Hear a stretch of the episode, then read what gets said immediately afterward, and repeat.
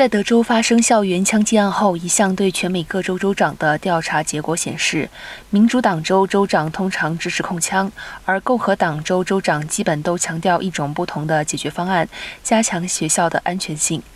这项调查询问州长们在控枪以及加强校园安全的问题上的态度以及可能的做法。结果调查显示，州长们一致认为他们有责任致力采取一些行动，以遏制枪械暴力以及加强校园安全。无论民主党还是共和党州长均建议需要投资精神健康服务及训练。